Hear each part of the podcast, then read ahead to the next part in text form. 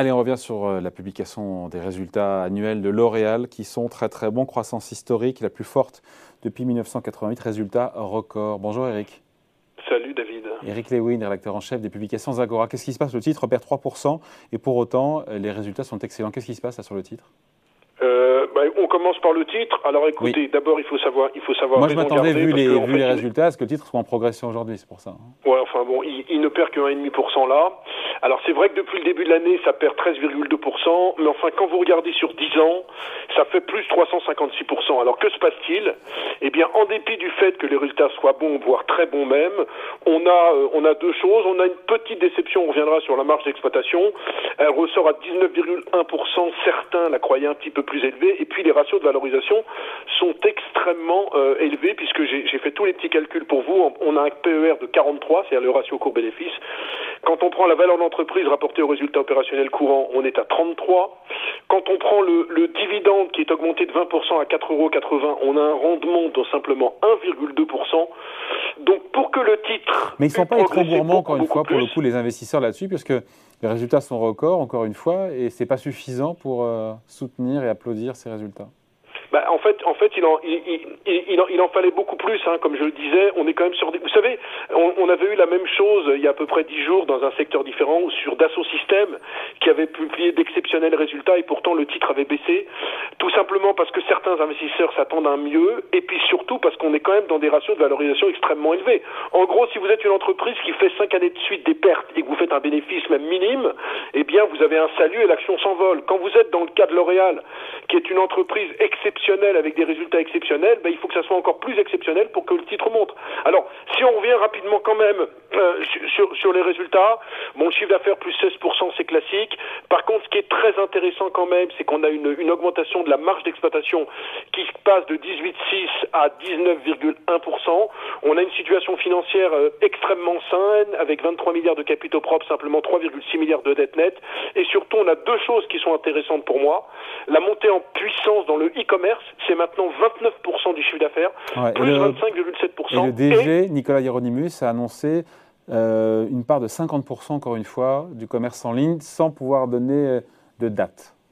Ouais, écoutez, c'est tout à fait possible, mais moi, ce qui est plus important pour moi, c'est le luxe.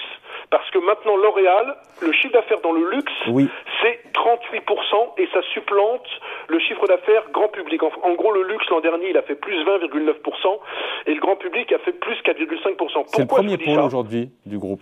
Pourquoi je vous dis ça Parce que ce pôle luxe, c'est quand même le pôle le plus rentable du groupe. Il fait 22,8% de rentabilité d'exploitation. Je le disais tout à l'heure, la marge d'exploitation, on est à 19,1 sur l'ensemble du groupe, mais dans le luxe, on a 22,8%.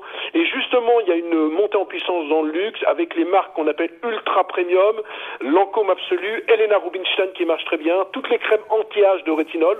Donc maintenant, toute la volonté du groupe, c'est de monter et dans le e-commerce, où mathématiquement les marges sont plus importantes, et bien entendu dans le luxe, où vous avez des marges plus importantes. Alors vous allez me dire, est-ce que L'Oréal est un groupe de luxe? A priori, ça y ressemble, sauf que quand vous regardez les rentabilités du luxe, hein, notamment la française, L'Oréal, il faut bien expliquer, a des marges nettement inférieures aux grands groupes de luxe. Je le disais, on est autour de 19,8% pour L'Oréal. Quand vous regardez Hermès, leader incontesté, on est à 41%. Sur, euh, sur euh, Kering, on est autour de 27,8%. Sur Hermès et sur Kering, c'est des semestriels, hein, puisque les annuels ne sont pas encore sortis. Et sur LVMH, on est sur des niveaux de 26,7%. Donc, c'est vrai qu'il y a une dominante de plus en plus marquée sur le luxe pour L'Oréal, mais on n'est quand même pas encore dans des rentabilités opérationnelles dignes du luxe. Et donc, toute la problématique de Nicolas Hieronymus maintenant, c'est de monter en puissance dans le luxe, de faire en sorte que la Chine également soit un vecteur de croissance plus important. Il a, il a indiqué, il y avait une conférence de presse ce matin, qu'il y avait simplement 100 millions de consommateurs qui étaient touchés en Chine, alors que le potentiel était de 600 millions de consommateurs. Donc là, on voit qu'il y a des défis importants pour un groupe qui va très bien, parce que rappelons qu'ils avaient racheté 4% du capital de Nestlé l'année dernière et ils vont procéder à une annulation d'actions. Donc ça veut dire que mécaniquement, il y a une relution de l'ordre de 4 à 5 Donc tout va bien. Qu'est-ce qu'on fait Qu'est-ce qu'on fait sur le titre, Eric? Moins 13% depuis le début de l'année. Est-ce que c'est une opportunité, encore une fois, d'achat? Euh, C'est court, hein, le cours actuel. Hein. Bah, écoutez, euh, en fait, vous savez, c'est la fameuse question qu'on pose en termes d'échéance.